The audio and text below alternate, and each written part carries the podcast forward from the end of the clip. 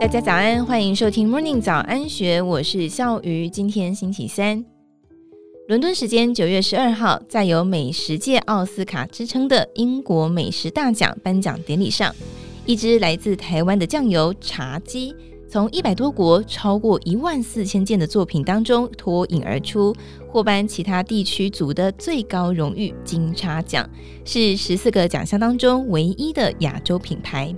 这支冠军酱油出自屏东竹田五十年历史的老牌酱油厂豆油伯。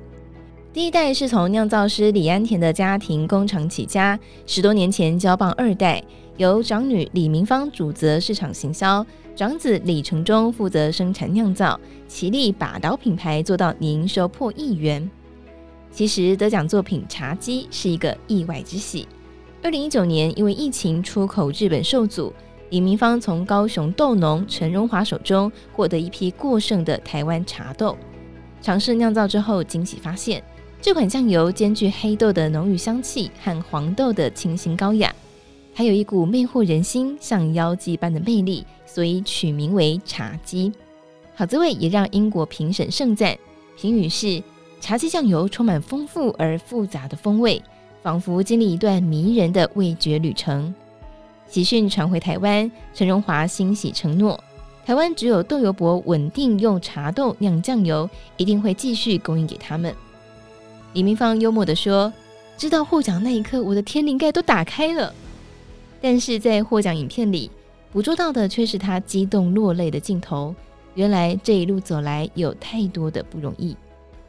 细数过往的不易，包括有欠债、离婚、创业失败。现年五十二岁的李明芳不禁眼眶泛红。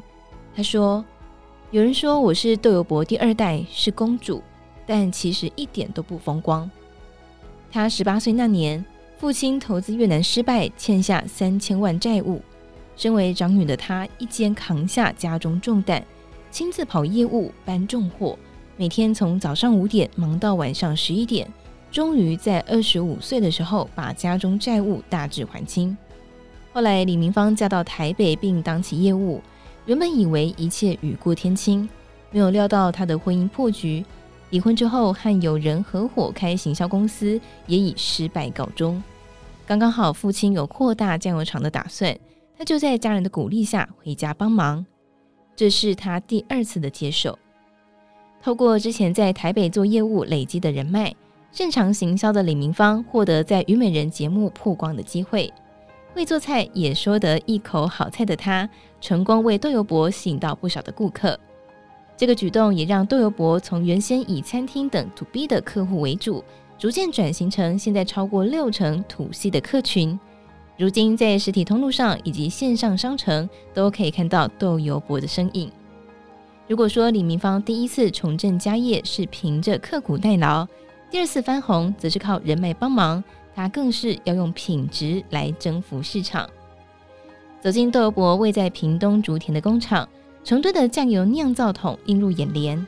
他透露，黄豆与黑豆各以浅色、深色缸区分，每一桶的名牌上都标有入缸日、内容物，还有来自哪一位农民等资讯，让制作流程准确透明。十多年前，他开始跟台湾农民契作，一个是因为台湾没有基因改造的问题。二是我们的品种都可以外销日本了，为什么不将好的原料留在台湾呢？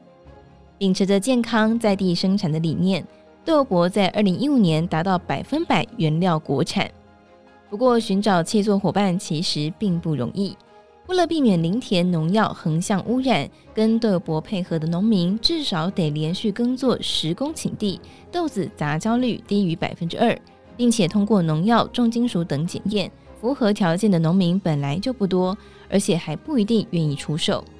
李明芳回忆，一开始很多人不敢卖，怕中了之后他又不买。当初为了要取得信任，他经常穿着假脚拖带瓶酒，就到田里去拔钢筋，再加上保证一定的收购价，才逐渐跟农民建立了关系。到现在，豆博在屏东、高雄、台南、嘉义、花莲都有契作，总面积达到一百零二公顷。收成量超过百吨。不仅如此，李明芳更斥资近五亿元新建五座现代化工厂，先是一改过去家庭工厂的常温保存，设有全年摄氏十度、湿度百分之六十以下的冷藏库保存原料，在搅拌等工序上也逐步用机械取代容易携带细菌的人手。此外，豆油伯还有一间千万元打造的实验室，配有四名品管，负责确保酱油的品质及检验食安，不惜重本，坚持采取最优质的原料跟设备。李明芳直言。贵的东西不一定好，但是好的东西有一定的成本，因此豆油博的价格大多都是市面上一般酱油的两倍。不过，在二零一五年，豆油博被爆出混用金兰生酱汁，事后澄清是找金兰代工。对此，李明芳不愿多谈，只透露是遭人抹黑。近年来，随着豆油伯屡获国际肯定，越来越多的客人愿意买单，他们也趁势勇闯美国、新加坡等华人市场。让台湾的好滋味飘香世界。以上内容出自《金周刊》一千三百九十七期，更多精彩内容欢迎参考资讯栏。如果任何想法，欢迎你留言告诉我们，或者是加入 Discord 群组一起参与讨论。当然，如果喜欢我们的节目，也欢迎大家给我们五颗星的鼓励好评哦。感谢大家的收听，我们明天见，拜拜。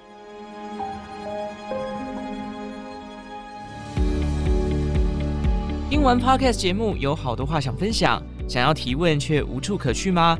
别烦恼了，现在只要点击资讯栏下方的 Discord 社群平台连接，输入昵称就可以立刻问问题，与主持人互动哦。让我们一起在学习的路上不孤单，等你来加入。